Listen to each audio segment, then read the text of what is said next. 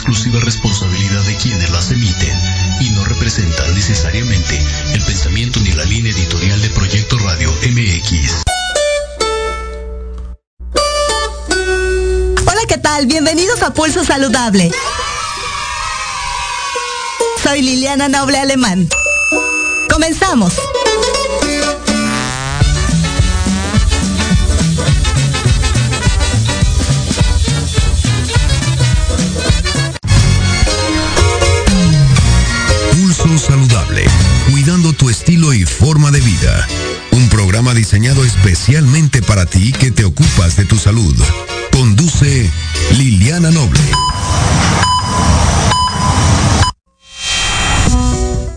4 de la tarde con 6 minutos, 16 horas con 6 minutos. Muy buenas tardes, tengan todas y todos ustedes. Soy Liliana Noble Alemán y le doy la más cordial bienvenida al pulso saludable del día de hoy en este jueves 16 de junio de 2022, la temperatura 31 grados centígrados. Hoy tenemos un programa muy interesante, ya regresa mi queridísimo George con los deportes, muchísima información en todo lo que tiene que ver con las contiendas deportivas y vamos a ver cómo va la selección mexicana rumbo a Qatar. ¿Cuándo empieza, mi querido Diego? Gracias, corazón. Noviembre 20 más o menos, todavía algunos meses, ¿no? Pero bueno, ya, ya, ya falta menos. y se había especulado que no se iba a llevar a cabo este, este mundial, pero bueno, por fortuna sí. Y también Roland Garros, bueno, Checo y un montón de cosas, ¿no? E, el fútbol que está a todo lo que da. También ya detuvieron a uno, al primero de varios, ¿no? Del Cruz Azul, de la de la de los técnicos, ¿no? Bueno, de la organización más bien, ¿no? Del Cruz Azul. Entonces, bueno, seguramente Jorge Negrete más adelante nos va a contar de todo ello. ¿Usted sabe qué es la patología dual y por qué es tan importante que las y los pequeños sean diagnosticados tempranamente? Un experto más adelante nos va a hablar de esto. Además, hace dos días se conmemoró el Día Mundial del Donante de Sangre. Le tenemos una información muy interesante al respecto. Todo ello y un poquito más en el pulso saludable del día de hoy. Damos inicio pues a la jornada de trabajo.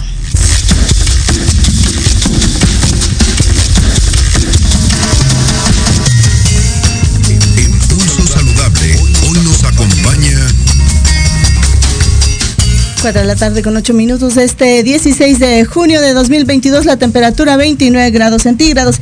Ya se encuentra conmigo a través de la plataforma de Zoom la doctora Susana Sil, ella es dermatóloga, oncóloga, ponente internacional y experta en temas como el colágeno, la bioestimulación focal y global. Además, también en el secreto de los fibroblastos por supuesto, también es experta en toxina botulínica, con taurine y también entre otros temas. Es docente de la Universidad Anáhuac. Ella imparte la cátedra de dermatología. Y vamos a platicar con ella en los próximos minutos sobre cómo prevenirlas o aminorar las líneas de expresión. Doctora Susana, como siempre, un placer hermosa. Gracias por estar con nosotros en Pulso Saludable. Buenas tardes. Hola Lili, buenas tardes. Como siempre, un gusto estar aquí platicando contigo. Sí, corazón.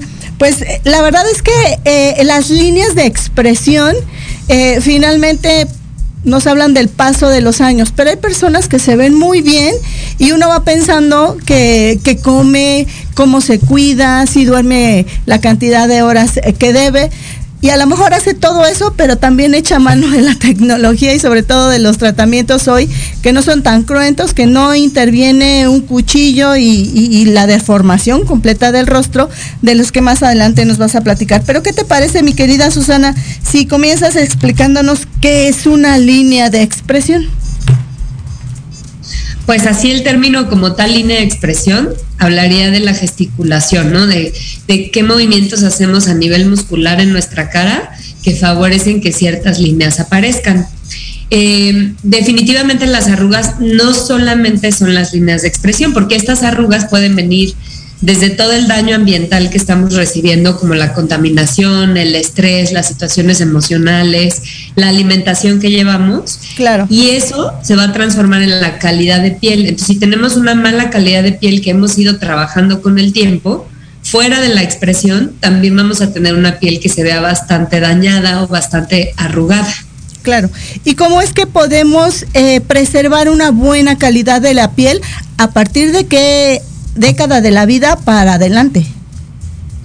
Yo creo que desde que nacemos empieza este paso del tiempo sobre nosotros.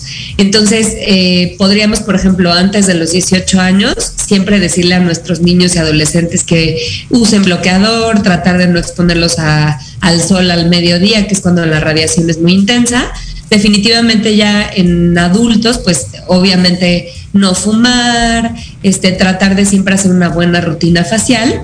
Y ahora estamos hablando mucho de la prevención, de los tratamientos que se hacen antes de que este tipo de, de lesiones en la piel te aparezcan. Entonces, eventualmente ya podríamos hablar de usar toxina botulínica, de poner algún filler de ácido hialurónico que nos ayude a generar más hidratación. Y definitivamente una buena rutina facial acompañada de un experto eh, va a favorecer mucho que la piel sea de mucho mejor calidad. Pero solamente eh, se generan por esta mala apego al cuidado y a una vida saludable a lo largo del tiempo o, son finalmente eh, parte del proceso biológico del envejecimiento de los seres humanos. En realidad, o sea, si hay un proceso biológico, como bien lo mencionas, eh, por ejemplo, esta parte genética que muchas veces le queremos dar mucho peso es muy baja, es como un 20%. En realidad el 80% extra de, cómo envejecemos es la calidad de vida que tenemos. Entonces la verdad es que sí tiene muchísimo peso. Obviamente este proceso biológico va a suceder, pero podemos hacer que suceda en mejores tiempos, en un mejor ambiente, en donde como creo que siempre lo he platicado, no estamos buscando que a los 40 años nos veamos de 20, pero quizá estamos buscando que mi piel a los 40 sea una piel saludable, ¿no? Donde quizá no vea yo tanto el paso de los años, las manchas sean mucho menores, las arrugas sean menos notorias. Y todo eso conlleva hacia la salud de la piel, porque digamos que habrá personas que me digan, no, pues quizá a mí no me interesa tanto verme joven, pero definitivamente una piel con más saludable va a tener mucho menos riesgo de eventualmente desarrollar un cáncer de piel. Entonces, en sí, la salud de la piel es un todo, no, no solamente lo estético, sino también la cuestión de salud como tal. Ahora, ¿cómo podemos, eh, yo, yo me atrevería a dividir en dos etapas este cuidado, este retraso de las líneas de expresión? Primero, la parte de la que podemos echar mano de lo, algo de lo que nos has comentado, que es la alimentación, dormir a, nuestras horas, eh, el tipo de ejercicio que se haga o hacer ejercicio, beber abundante agua, no sé, evitar el cigarrillo, por ejemplo, no fumen, es dañino, no solamente para la piel, para todo el organismo. Pero además de esto, ¿qué más podemos echar de lo que hay en, en el medio ambiente? Algo que nosotros, que sin tener que, recurrir primero eh, a, los tratamientos que ustedes ofrecen, eh, podamos ya tener como esta base y luego ya, por supuesto, apoyarnos de ustedes. Yo lo, creo que lo más básico es que usemos un buen protector solar. Eso va a ser la diferencia entre una piel que se siga dañando ambientalmente a una piel que tú ya tengas una protección. En segundo, quizá si no quieres llegar todavía a las cuestiones estéticas, sí llevar una buena rutina facial, que eso al final siempre acompañado de un profesional de, la salud, porque muchas veces gastamos en tratamientos que pues te venden como muy costosos y que probablemente no sean el adecuado para ti siempre nosotros vamos a buscar qué tipo de piel tienes, qué tono tienes, cuántas manchas hay, si ya hay presencia de arrugas, si el poro está dilatado y sobre eso vamos a hacer una buena rutina facial. Definitivamente las rutinas faciales pues van a actuar sobre la parte externa pero ya cuando queremos hablar de lo interno, de la dermis, de cómo, de, digamos como la flacidez que empezamos a tener, ahí es cuando ya echamos mano de los tratamientos, ya sea toxina botulínica, que nos ayuda a que la piel tenga como eh, menos eh, gesticulación intensa forma en la que uno se comunica, pero sí va a disminuir la fuerza con la que, por ejemplo, yo frunzo el entrecejo o levanto las cejas o ciertos movimientos en la cara que son tan repetitivos que si yo los suavizo, definitivamente voy a prevenir que como le explico a los pacientes, es como si tuvieras una hoja de papel. Si esa hoja yo todos los días la apachurro y la arrugo, va a generar arrugas, ¿no? Va a generar estas líneas difíciles de borrar. Pero si yo esa hoja de papel la moldeo sin que la esté yo apachurrando todos los días, pues definitivamente no voy a llegar a las arrugas que muchas personas no queremos. ¿Y, y la aplicación de la toxina botulínica sería parte de estos cuidados dermatológicos o esto es eh, completamente aparte? Sí, es parte, es algo que la toxina botulínica lo hacemos profesionales de la salud. Ojo con eso, siempre tiene que ser un médico certificado para que podamos aplicar este tipo de tratamientos. Eh, es algo que además es bastante seguro. De pronto, como que yo creo que hay que romper ya los mitos que hay atrás de esta de la toxina botulínica. O sea, de verdad es un tratamiento que lleva más de 20 años usándose, ya tenemos muchísima experiencia en lo que puede suceder o no a largo plazo. La verdad es que es una terapia preventiva. Este, después de usarla un tiempo, tu piel al contrario va a estar mucho más sana. Y actualmente me gusta que ya se han encontrado otros efectos que produce la toxina sobre nuestra piel. O sea, ya no solamente busca disminuir arrugas, sino también nos ayuda a cerrar el poro, a que la cantidad de grasita que producimos en la piel, si somos muy seborreicos, disminuya, a que la piel se vea mucho más hidratada. Y todos estos eh, como nuevos adjetivos que se están atribuyendo a la toxina, pues son el producto de mucha investigación que hay atrás de este producto que es bastante seguro. Claro. Ahora, ¿cuáles serían estos principales mitos y, versus la realidad de esta aplicación de la toxina botulínica en general, de la toxina botulínica? Porque de pronto eh, a veces en, en el son de broma, o a veces muy en serio, pero de pronto se le sataniza la utilización o se le hace creer una falsa idea a la, a la usuaria o al usuario de que te va a quedar la cara completamente paralizada. Miren, yo gesticulo completamente bien. Eh, eh, y yo a mí me han puesto, ¿no? Susana me hizo favor de aplicarme eh, esta, esta toxina y finalmente pues yo me veo al espejo y me río exactamente igual que antes de ponérmela y no tengo la cara estirada. No sé si esto sea un mito, una realidad y, y, de qué forma explicarle a la gente para que no tenga temor, para que se atreva y que opte por estas eh, alternativas que son menos dañinas, menos cruentas o no son dañinas, pues nada es inocuo, pero versus una cirugía estética que ahí sí cambia completamente la fisonomía de la persona, ¿no? Pues mira, yo creo que bien lo mencionaste, uno de los principales mitos es que piensas que tu expresión va a quedar cambiada y eso no es cierto. O sea, tú eres un buen ejemplo. Creo que si me ves a mí, pues tampoco es que me veas este, con estas caras sobrecorregidas. Este, al contrario, es un tratamiento que puedes utilizar hasta hacia la prevención este, y que va a tener cierto alcance. O sea, definitivamente la toxina botulínica no te va a estirar que eso a veces es lo que la gente tiene miedo. Estas caras que vemos, la verdad, deformadas, sobreinyectadas, pues definitivamente son caras que, que, tienen otro tipo de tratamientos, no la, la, toxina botulínica. Entonces, generalmente la toxina es muy noble y otro de los mitos que se tienen alrededor de esta es que la gente cree que te haces adicto. Pues no, no, realmente no te haces adicto. O sea, quizá lo que sí percibo es que te gusta el efecto y entonces que cuando este efecto pasa, que más o menos pasa los seis meses, ya te quieres volver a tener el efecto. Pero no es una situación en la que si no te la vuelves a poner empeoras, que ese sería el tercer mito. Como que la gente cree que, ay, me inyecto toxina y entonces en seis meses me voy a ver peor. Eso no es cierto. O sea, tú en seis meses, al contrario, tu piel, por justo lo que decía que tiene otros atributos positivos el utilizar toxina botulínica, va a ser de mejor calidad. O sea, digamos que las arrugas van a ser menos notorias, el poro más cerrado, la piel se va a ver mucho más lisita. Claro. Entonces, eh, sí es una terapia bastante segura. ¿Cuáles serían los lugares eh, físicos eh, eh, en la cara en los que no se debe de aplicar la toxina botulínica, porque también es otro mito, ¿no? La gente supone que les ponen toxina botulínica en el contorno de los labios, en los labios mismos, y entonces la gente ya no puede ni hablar. Y eso está, además que estéticamente está contraindicado porque no es la naturaleza ni el objetivo de esta, esta aplicación, pues tampoco se utiliza ahí, ¿no, doctora? Generalmente se pone en la porción superior de la cara, o sea, lo utilizas mucho como para las arrugas del contorno de los ojos, la pata gallo típica, ¿no? El entrecejo, o sea, este como movimiento de, de fruncir las señas para las cejas, pero también tienen como nuevas perspectivas, o sea, se puede usar para cuello. Hay un nuevo, una terapia que se llama cuello de Nefertiti como se imaginan la imagen de Nefertiti con un cuello largo, eh, como muy bien formado, esto se puede lograr con la toxina botulínica, como que darnos este aspecto de un cuello elongado.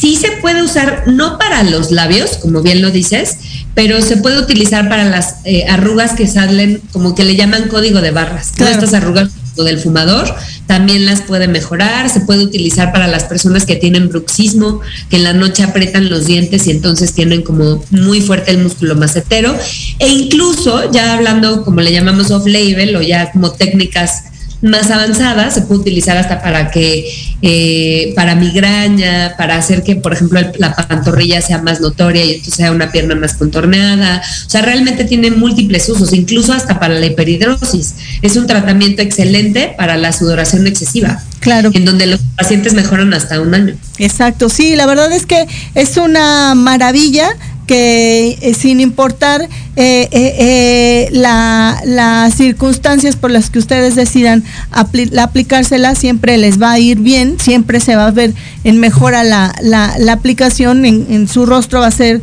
muy, muy evidente, pero se van a ver frescas, se van a ver, y ellos también, ¿no? Este, también se van a ver como, como piel de pompita de bebé pero tampoco va a cambiar en lo absoluto la fisonomía. Finalmente, mi queridísima eh, Susana, eh, ¿cuál sería la edad, el momento adecuado en el cual recomendarías la iniciación de la aplicación de la toxina botulínica?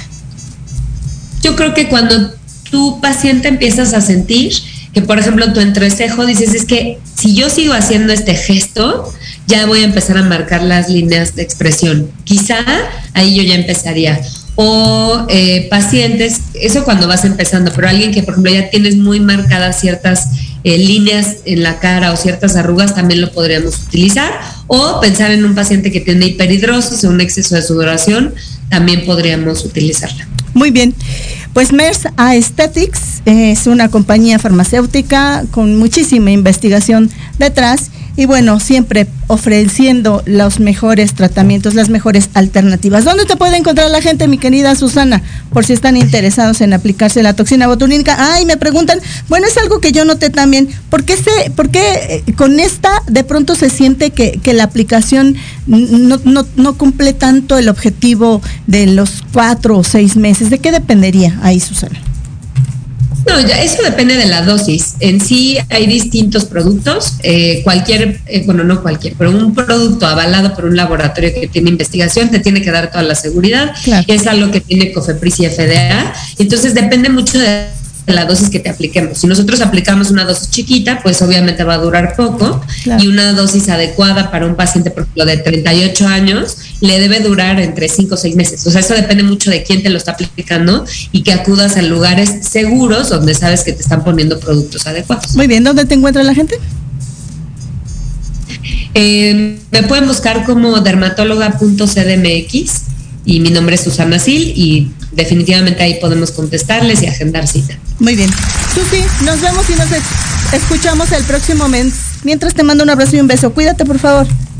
Igualmente, Lili. Gracias. Bye. Y la voz de la doctora Susana Sil, dermatóloga oncóloga, con quien platicamos eh, estos minutos sobre la forma de prevenir o aminorar estas líneas de expresión que a nadie nos gustan, pero es parte del proceso de estar vivos. 4 de la tarde con 23 minutos. Diego dice que no tiene ninguna. Yo ya le vi como que una muy chiquita. Vengo.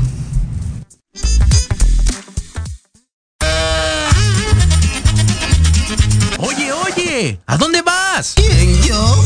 Vamos a un corte rapidísimo y regresamos. Se va a poner interesante. Quédate en casa y escucha la programación de Proyecto Radio MX con sentido social. ¡Uh, la, la chulada!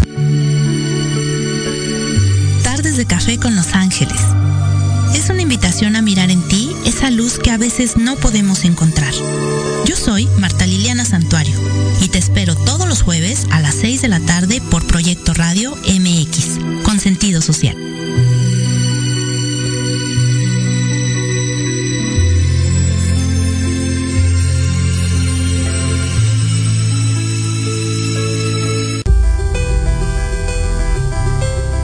Veces te han dicho que tus problemas no tienen solución? En tu programa Nueva Vida hay una esperanza. Queremos ayudarte a encontrar esas respuestas y sobre todo a encontrar una vida mejor y diferente. Acompáñanos cada jueves de 7 a 8 de la noche a través de Proyecto Radio MX con sentido social. Porque de locos todos tenemos un poco, te invito a escuchar Locuras Elocuentes todos los jueves de 8 a 9 de la noche y por si fuera poco, para terminar más loco, el último jueves de cada mes no te pierdas. Sin anestesia, con el negro consentido. Sí, conmigo. Con sentido social, solamente en Proyecto Radio MX. Con sentido social. Amores.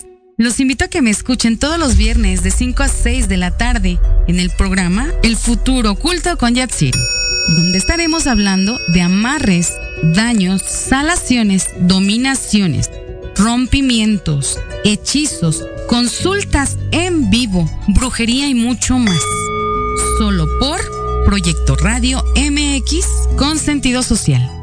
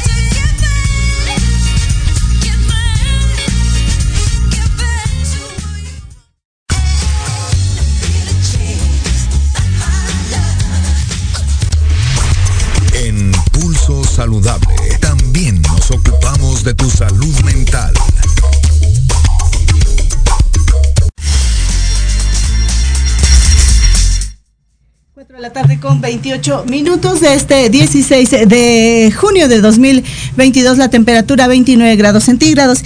Y ya se encuentra conmigo también a través de la plataforma de Zoom el doctor eh, José Antonio Azorrilla Dosal.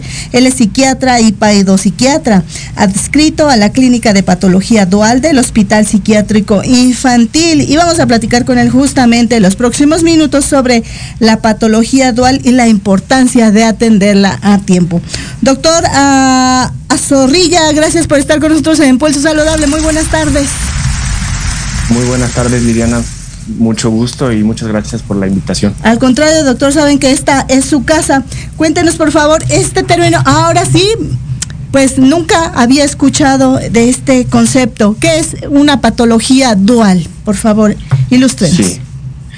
Eh, el término de patología dual es la existencia en un individuo de dos eh, o más diagnósticos, dentro de los cuales debe de haber, dentro de estos diagnósticos, el consumo de alguna sustancia psicoactiva, puede ser alcohol, eh, nicotina, cannabis o alguna otra sustancia, incluso también un comportamiento adictivo como puede ser compras compulsivas, los aparatos electrónicos o el uso excesivo o de videojuegos. Entonces, es la existencia de estos dos diagnósticos. Tiene que haber una conducta adictiva, un comportamiento adictivo, más aparte puede haber algún otro tipo de trastorno mental a la par, como una depresión, un trastorno de ansiedad, un trastorno por déficit de atención, hiperactividad, entre muchos otros.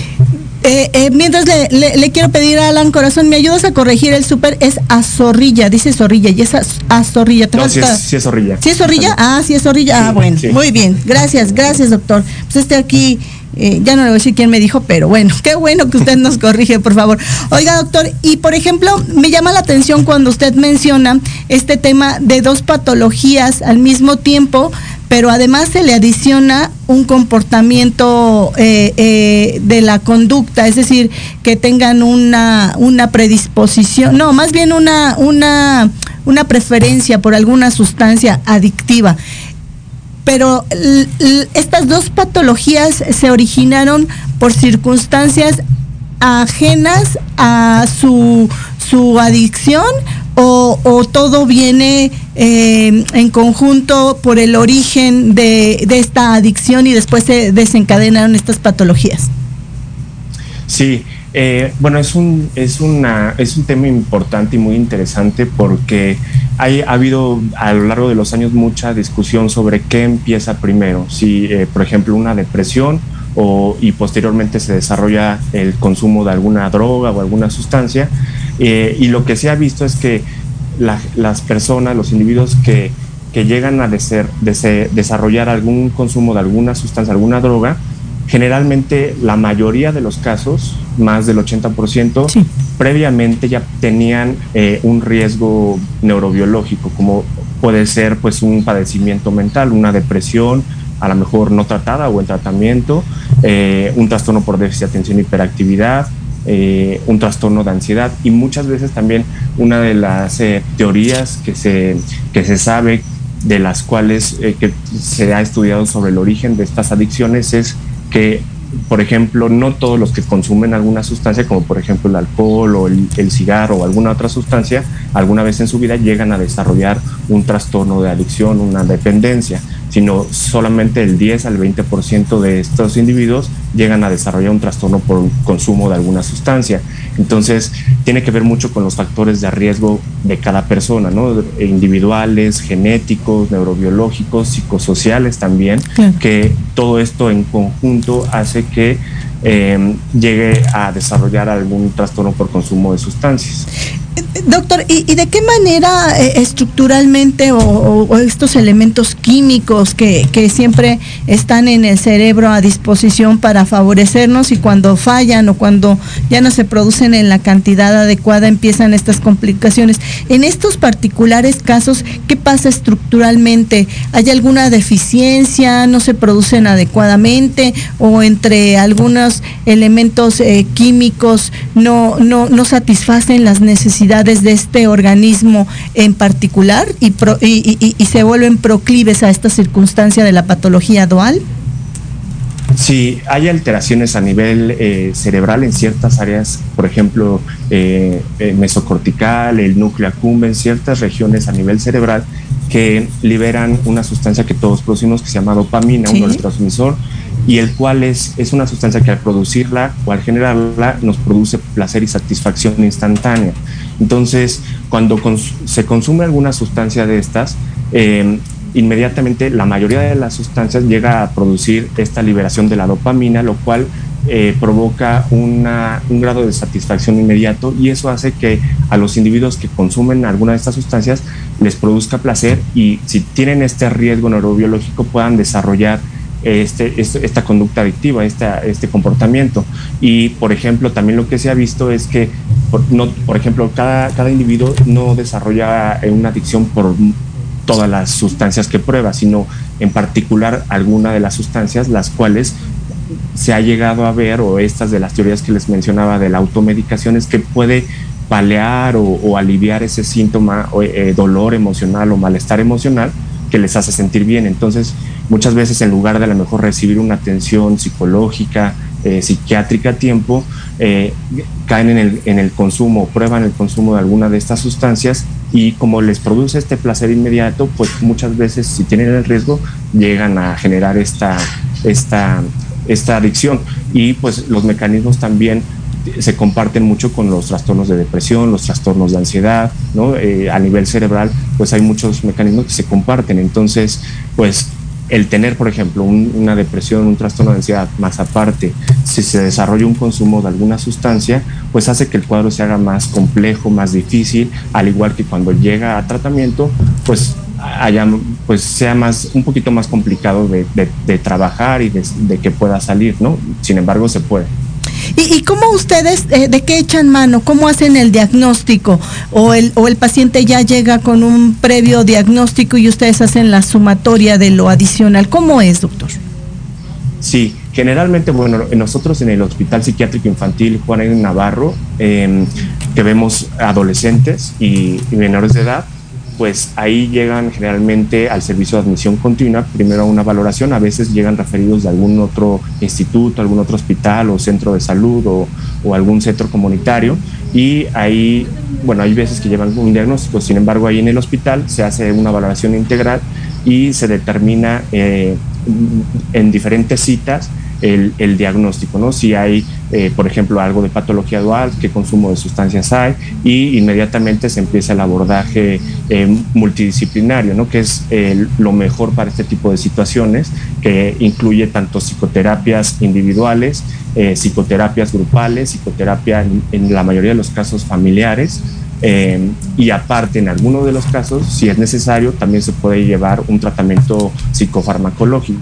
Entonces el tratamiento tiene que ser integral y ahí eh, con, con, este equipo multidisciplinario, ¿no? También enfermería, trabajo social. Entonces eh, el equipo tiene que estar muy integrado para que haya mejores resultados. A veces llegan con, con, ya con un diagnóstico, pero de todas maneras en el hospital hacemos una valoración integral y determinamos qué es lo que, eh, por dónde empezar, ¿no? Y qué es lo que debemos de trabajar primero. Claro. Ahora, después de que ustedes han hecho el diagnóstico y ya deciden eh, cuál es la terapia integral de esta que nos hablaba, que va a llevar cada uno de estas pequeñas, de estos pequeños o ya incluso adolescentes, ¿qué pasaría versus el escenario de alguien que no ha sido diagnosticado en tiempo y forma con alguien que sí y ya recibe tratamiento? ¿Cuál sería eh, o cuál sería, sí, más bien cuál es esta, esta, este camino eh, a lo largo de la trayectoria de la vida de ambas personas y uno va a estar adaptado, integrado y el otro no le va a costar trabajo. ¿Cómo sería, doctor? Sí, pues contra más temprano se haga eh, la identificación del caso, ¿no? Del diagnóstico, mucho mejor va a ser el pronóstico. ¿Por qué? Porque pues, se, va a atender de forma integral todas estas situaciones, ya sea psicosociales, eh, neurobiológicas, eh, individuales, muchas veces también dinámicas familiares conflictivas que hacen que, los cuadros se hagan más complejos, más difíciles. Eh, entonces, lo que, lo que se ha visto, lo que vemos en el hospital y se ha visto en diferentes estudios también, es que el, el diagnóstico oportuno tiene una evolución pues mucho más favorable y hace que eh, la persona a lo largo de su vida, por ejemplo, en menores de edad, pues se integren a, la sociedad, a, la escuela, eh, a la familia y tengan un mucho mejor pronóstico a lo largo de sus vidas, ¿no? Puedan desarrollarse eh, a nivel personal, individual, familiar y profesional en todos los sentidos. Y a diferencia de alguien que a lo mejor eh, no se ha tratado y que inicia a lo mejor eh, con un padecimiento mental desde la adolescencia, que es cuando mayormente inician la, psicopatología, eh, no se trata y puede a lo mejor iniciar el consumo de alguna droga, llega a la adultez, pues hace que el cuadro sí, generalmente la mayoría de las veces se haga más complicado. Sin embargo, pues también se puede atender. ¿no? Lo importante es que el individuo quiera recibir un apoyo, sepa que tiene un problema y que quiere mejorar y que quiere esa ayuda profesional, ¿no? Y se pueden hacer pues cambios muy importantes. Claro, finalmente, doctor, ¿cuáles serían estos focos rojos que tendríamos que tener en casa los que tienen hijos, los que tenemos sobrinos, las mamás, los papás, las las mises en la escuela, es decir, socialmente cómo podemos ayudar para eh, advertir de que sería recomendable la visita con un experto o, esta misma persona si ya está en posibilidades de darse cuenta que algo no es tan, tan tan igual como los demás, para no llamarlos de otra manera, porque siguen siendo igual de, que nosotros, eh, eh, pues puedan recibir esta atención oportuna y diagnóstico temprano. Sí, eh, pues por ejemplo, para los padres y bueno, también maestros, es importante siempre la psicoeducación, ¿no? Hablar del tema desde tempranas edades sin tabúes, ¿no? No estigmatizar es importante, explicar los riesgos y consecuencias negativas que puede generar el consumo de algunas sustancias, principalmente en la adolescencia, ¿no? porque es un periodo de, riesgo neurobiológico muy importante, porque eh, se están desarrollando a nivel cerebral, hormonal, fisiológico, hay muchos cambios y eso hace que al, al, consumir cualquier sustancia, pues los daños sean mucho más intensos y de forma, en algunos casos, permanente. Entonces, eh, psicoeducar, hablar eh, siempre, con, eh, pues sí, de la, forma más eh, sincera posible, explicar riesgos, consecuencias y también vigilar pues, los comportamientos de sus hijos, ¿no? si, si, por ejemplo, hay un cambio en el comportamiento, en la conducta, un bajo rendimiento escolar, empiezan a bajar de calificaciones, empiezan a tener otro tipo de comportamientos distintos a los habituales, eh, pues esos son foquitos rojos que hay que, atender y hay que ver qué es lo que está pasando y, si es necesario, pues atenderlo eh, de forma inmediata eh, con psicología, con psiquiatría, para, para así evitar mayores riesgos y que, y que los cuadros se hagan más complicados. Muy bien, doctor, ¿cuál sería su mensaje final en esta tarde en Pulso Saludable? Sí, pues bueno, el, consumo de, de sustancias psicoactivas y actualmente el uso pues de aparatos electrónicos, de videojuegos excesivo, eh, pues es un problema que va en incremento importante y pues tiene muchas repercusiones a nivel de la salud mental.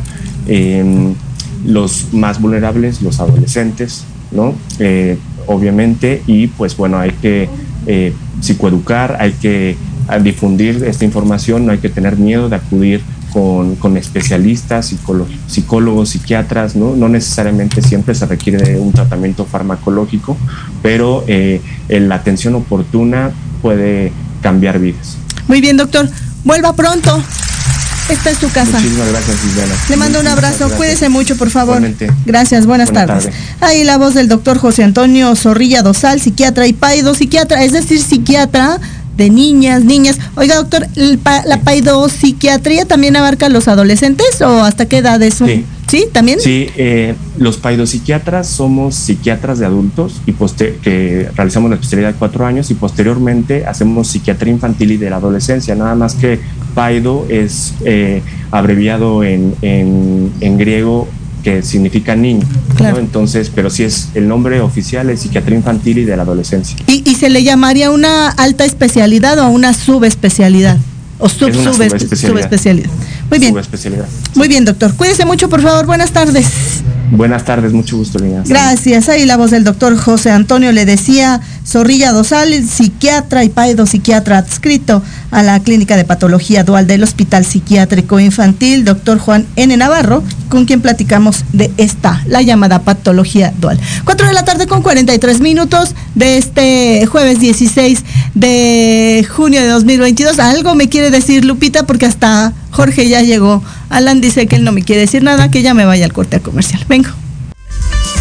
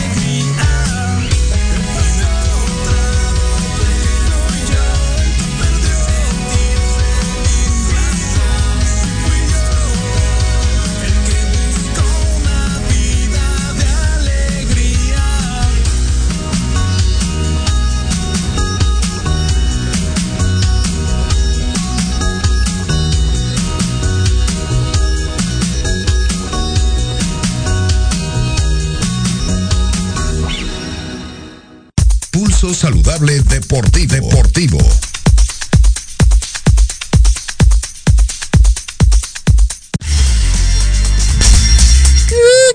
les cante? pero ya me la quitó Alan, ya no puedo cantar, ¿ya ven? Ustedes se lo acaban de perder, mi super voz. En fin, vamos a escuchar otra super voz, pero él sí es profesional en lo que hace. Mi queridísimo Jorge Negrete con los deportes. Hola corazón, buenas tardes. Yo muy bien, ¿y tú? Muy bien, muchísimas gracias, mi Lili. Saludos a todos allá en cabina y a la gente que nos escucha en el Pulso Saludable.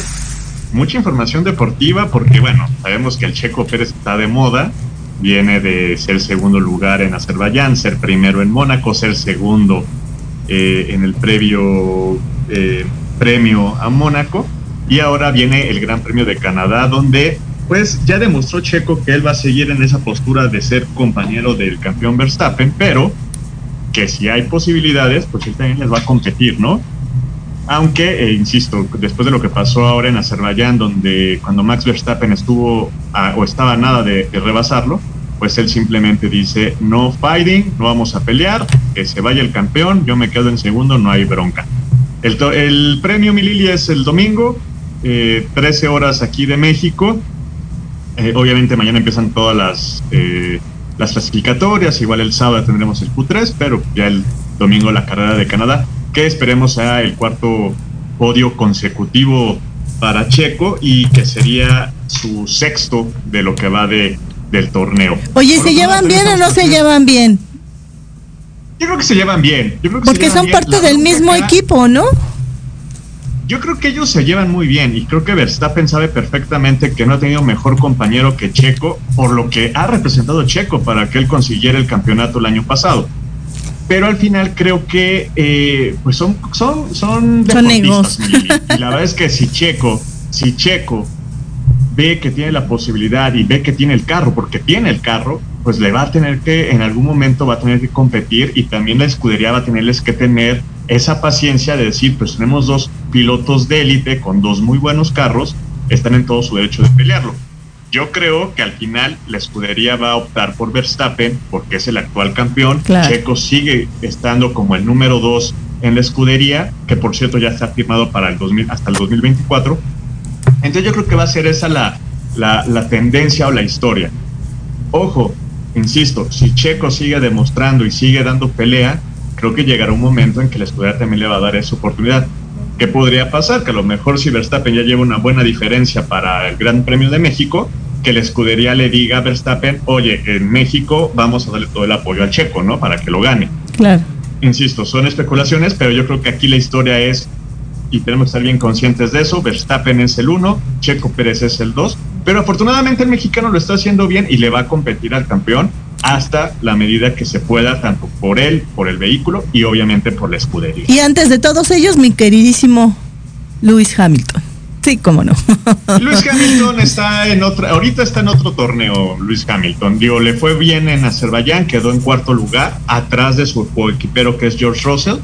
Pero pues bueno, sabemos que ahorita Hamilton no trae el carro, tampoco está muy bien de salud él, trae una bronca en la espalda que pues también le está afectando en sus competiciones. Márcame, Pero pues bueno, Hamilton. Tengo unos parches ahí. Marca la Lili, marca la Lili, Mira. tiene contactos, tiene a los No, conocidos, no. tiene la experiencia y tiene la capacidad. Yo, mira, nada más tengo las manos. ¡Ah! Yo tengo las manos y la capacidad. Pero bueno. Aprendí de Jorge. ¿ah? con la Fórmula 1. Te pasos, jefa, este, eh, por otro lado, finales de la NBA, mi Lili, hoy es el sexto de la serie, se juega en Boston, la va ganando Golden State 3 a 2. Hoy podría acabarse la, la temporada de la NBA o, si los Celtics dicen lo contrario, irnos hasta un séptimo juego que sería el próximo domingo. Yo creo, como fan, que ojalá se fueran al séptimo, pero como lo que hemos visto en la serie, creo que hoy lo va a acabar Golden State, se va a acabar coronando y cuántos canos será el primer mexicano que sea campeón en la NBA. También ya está jugando la, la Stanley Cup, que es la de la de hockey sobre hielo, lo están jugando el Tampa Bay Lightning contra el- la Avalancha de Colorado, Colorado Avalanche. Va ganando la serie, apenas empezó es- esta serie, va 1-0 ganando Colorado, el segundo de la serie va a ser el sábado. Eh, Major League Baseball, grandes ligas, pasó algo bien chistoso. Eh, no sé si tú has escuchado el término de, eh, de una... Ah, se me fue. Una, una entrada inmaculada. ¿Qué es esto?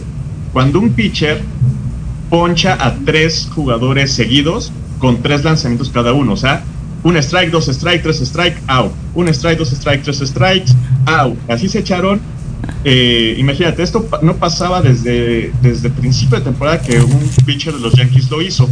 Ahora, que suceda dos veces en un partido es mucho más, este, más raro, ¿no? Claro. Que- y lo hicieron Luis García y Phil Mayton con los Astros de Houston, se lo hicieron a los Rangers de Texas.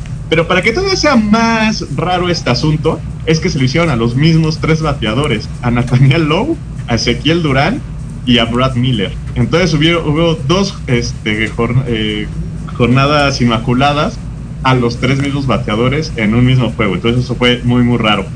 Eh, por otro lado, también mi Lili, bueno, regresando al fútbol, ya sabes que a mí el fútbol como que no me gusta hablar tanto porque hay más deportes, pero aquí hay, que hablar de fútbol.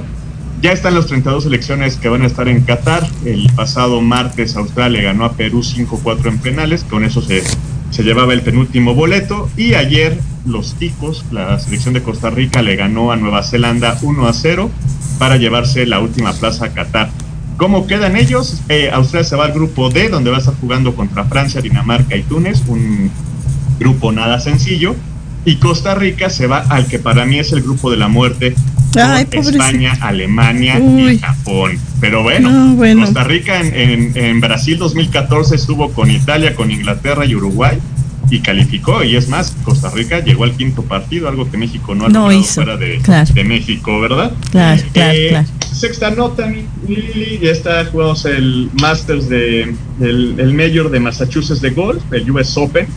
El mexicano Abraham Anser iba a jugar, lamentablemente tiene que retirarse por COVID, queda automáticamente eliminado del torneo al no poder estar en la primera ronda. El pasado martes también Juan Manuel Dinamita Márquez, lo recordamos perfectamente por ese knockout este, brutal a Manny Pacquiao, ya 10 años de eso, pues bueno, fue eh, inducido al Salón de la Fama del Box, donde pues bueno, ahí va a estar ya con los más grandes Juan Manuel Márquez. Y por último, no menos importante, pero si hay que platicar un poco, es que tú sabrás perfectamente, Lili, que un juez eh, pues dio la suspensión, la orden de suspensión de las corridas de toros en la Plaza de Toros. Claro, claro. Eso fue por ahí de mayo.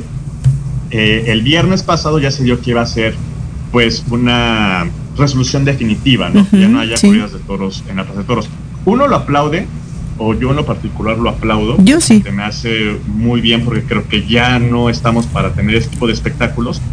Pero por otro lado también me hace pensar en algo. Ojalá que no sea nada más una reforma dada al aire, populachera porque el público lo quería, sino que si hay una reforma política atrás de todo esto. Sabemos perfectamente todo lo que se va o todo lo que está dentro de una corrida de toros, ¿no? Claro. Entre la parte de negocio, entre la parte de ganaderos, entre la parte de trabajadores del Plaza de Toros, todo lo que conlleva. Sí. Entonces, yo espero que realmente sea una reforma de fondo que se haga bien, no como pasó también cuando le dijeron a los circos que no podía tener animales en su espectáculo y después de eso aparecieron 10 tigres muertos en la marquesa, Claro. sino que se haga bien, se aplaude, lo gozo. También hay que decirlo, se da esta reforma o este anuncio se da justamente cuando no hay corridos de toro. La temporada eh, grande, pues sabemos que empieza para finales de año y pues bueno, de aquí a que empieza, pues tenemos el tiempo de sobra Para, que a lo mejor apelen, no, claro, amparos, ¿no? claro, exacto, Para que exacto. aparezcan- Sí. Exacto, entonces, pues bueno, eh, insisto, yo como, como persona que me gustan los deportes, yo aplaudo que pasan estas cosas, sí lo aplaudo, pero pues lo aplaudiré más y lo gozaré más cuando sepa que si hay una política, política una política de fondo, una reforma de fondo y no nada más al aire, ¿verdad, Lili? Y, y fíjate que, que, eh, eh, me haces pensar eh, en que yo en algún momento le preguntaba a, a- a un experto en temas del tabaco que, que cuando uno piensa en que el tabaquismo daña la salud de las personas y estas personas luego necesitan devengar los servicios de salud y si lo vemos en, en el futuro, después los recursos ya no van a alcanzar por darle prioridad a enfermedades tan graves como el cáncer de pulmón o cualquier otro tipo de cáncer cuando la circunstancia, el origen pudo haber sido esta, esta eh, constante necesidad de fumar. Pero también viene la otra parte, ¿no? Eh, tanta gente que trabaja y es un trabajo honrado, honorable, valioso, que se va, se quedaría sin trabajo. Entonces pasa lo mismo en esta, en esta, en esta nueva legislación que decidieron el tema de, ya no más corridas y vienen estos grupos de interés que dicen, bueno, ¿y qué va a pasar con el que vendía las gorras, el que vendía las papas, el que lavaba los autos esos días, el ganadero, el que ya no tiene para, para poder invertir en más toros de lidia, etcétera? Es un conjunto de gente que seguramente ya no va a tener esta entrada de dinero y por supuesto las millonadas que se llevaban los, los toreros por matar a un ser vivo, ¿no? Entonces, pero también existe la posibilidad de que estas personas puedan reajustarse o puedan reinventarse y tener trabajo en otras actividades, ¿no? Entonces, eh, eh, a lo que voy es que eh, no se sorprendan, la vida no, no, no, no, no se acaba si ya no tienes esta oportunidad, porque bueno, a lo mejor el que, el que vende ya no venderá en la plaza de toros, pero tendrá oportunidad de ir a vender a lo mejor un estadio de fútbol, de béisbol, ¿no? Entonces no creo que esta sea una justificante para que sigan asesinando a seres vivos a costa del, del, de la alegría que le produce a ciertas personas este acto tan, para mi gusto, tan terrible, ¿no? Y tan deshumanizado que, que, como bien decías, ya no estamos en una época en la que socialmente estamos cambiando esta, esta forma de pensar y ya no, te- ya no somos tolerantes a este tipo de actos, ¿no? Sí, no, totalmente. Y tú lo que has mencionado bien es, es todo un conjunto. Por eso yo, yo reitero que sea realmente bien adaptada esta reforma. Porque incluso, o sea, tienes hasta el peligro de, dejar o que extinga una raza como es el toro de Lidia. Claro. Sabemos perfectamente cómo es que es, es, criado, cómo, cómo, cómo es su función, ¿no? Dentro de pero pues sí, o sea, al final, eh, insisto, pues no puedes nada más dejarlo así de que se cancela y ya, pues yo, yo ya hice mi parte, ya hice, me desmarco y ahí los demás que se hagan cargo, ¿no? Bien lo dices, tienes que reinventarte, pero para reinventarte también necesitas ese cierto apoyo y ese cierto eh, respaldo para poder seguirlo haciendo. Entonces cuando de repente es quito todo y ya, e insisto, es quito todo y yo me desmarco y ya ustedes hacen cargo, pues creo que es donde no está bien. Y no es, vamos a hacerlo bien. Exacto. vamos a quitar esto, pero aquí están las opciones para poder empezar a mover esto, cómo vamos a manejar los ganaderos, cómo vamos a manejar los trabajadores que están en la Plaza de Toros, todo eso claro. se tiene que ver. No es nada más, ya no dejo, dejo de hacer esto y me voy, ¿no? Exacto. O es lo que creo que es donde sí se tiene que reflexionar y hacerlo de la mejor manera, mi Muy pues, bien. bueno, eso sería... Sí, te escucho. No, te decía que muy bien, sí, sí, sí. Pues bueno, muchísimas gracias. Les mando un abrazote a ti y a toda la gente bonita del Pulso Saludable. Nos vemos la próxima semana. Eh, cuídense, el COVID sigue. Ya vieron lo que le pasó a nuestro buen eh, golfista Abraham Anser.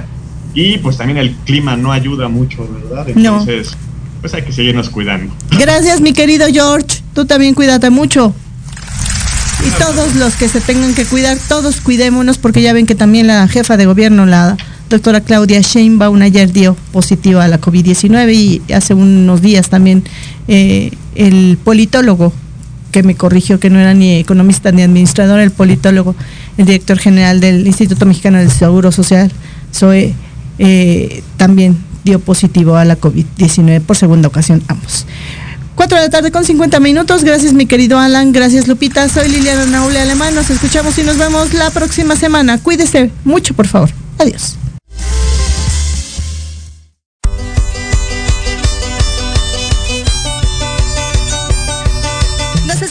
Próxima semana. Entre tanto, síguenos en nuestras redes sociales. En YouTube y Facebook aparecemos como Pulso Saludable. Y comparten nuestro programa del día de hoy. Hasta la próxima.